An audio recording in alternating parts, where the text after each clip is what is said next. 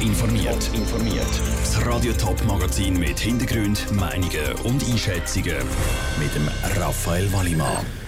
Wie sich der Zürcher Finanzplatz seit der Finanzkrise vor zehn Jahren erholt hat und wie Winterthur Startups mehr Platz im Technopark fordert, das sind Themen im Top informiert.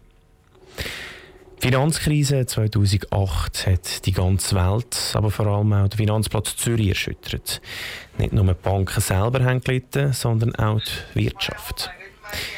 Jetzt, zehn Jahre später, hat der Zürcher Regierungsrat zusammen mit der Stadt einen Studienauftrag gegeben, der soll zeigen, wie es denn eigentlich heute um den Finanzplatz steht. Und die Ergebnisse sind eigentlich ziemlich erfreulich, wie der Beitrag von der Tabea Fono zeigt. 2300 Stellen sind im Finanzsektor gestrichen worden seit der Finanzkrise 2008.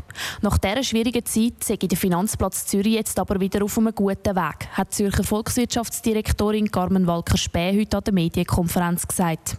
Der Stellenabbau sei mehr als kompensiert worden. Das sei ein gutes Zeichen. Ich würde behaupten, dass man sehr gut unterwegs ist. Also wir sind am Abschluss von einer, von einer Phase, wo tatsächlich grosse ähm, und schmerzhafte Herausforderungen sind. Äh, ich glaube, die Banken haben sich dem wirklich gestellt gestellt, indem sie ihr Geschäft geändert haben.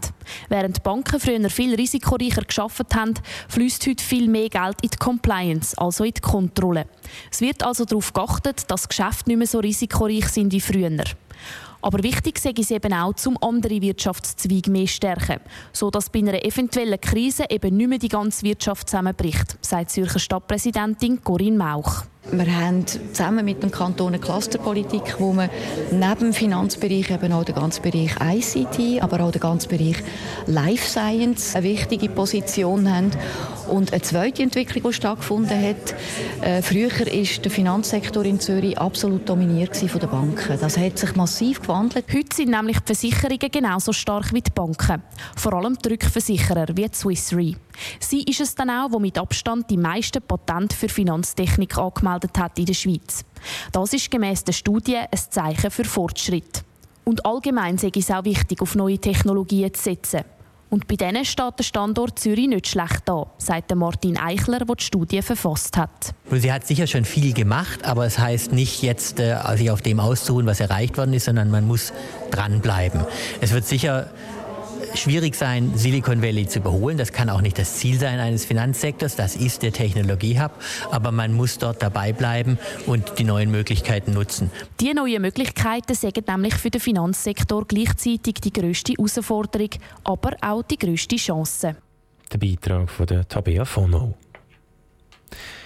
Über 50 Start-up-Unternehmen haben im Winterthur Technopark Fuß gefasst und noch viel mehr wollen mit ihrem Unternehmen in Technopark.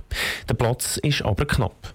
Der Technopark ist nämlich ausgelastet. Was vor allem auch Platz wegnimmt, ist das regionale Arbeitsvermittlungszentrum RAF. Darum fordert Kantonsrat aus der GLP, FDP und SP, dass RAF aus dem Technopark zu Winterthur auszieht, berichtet der Landbot. Wie die Stimmen auf der Seite der Start-up-Unternehmen aussehen, im Beitrag von Elena Oberholzer. Eine innovative Geschäftsidee und gerade noch genug Geld in der Kasse sind die Voraussetzungen für die Gründung eines Start-up.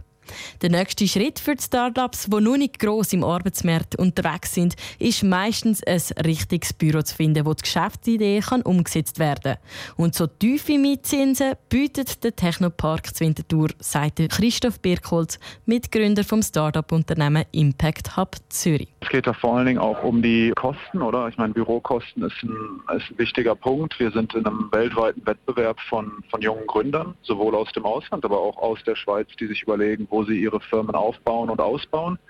Wenn die Firmen dann mal groß sind, dann können sie auch praktisch normale Marktpreise zahlen oder so. Aber bis die Firma hat können wachsen, ist sie angewiesen auf einen günstigen Arbeitsplatz.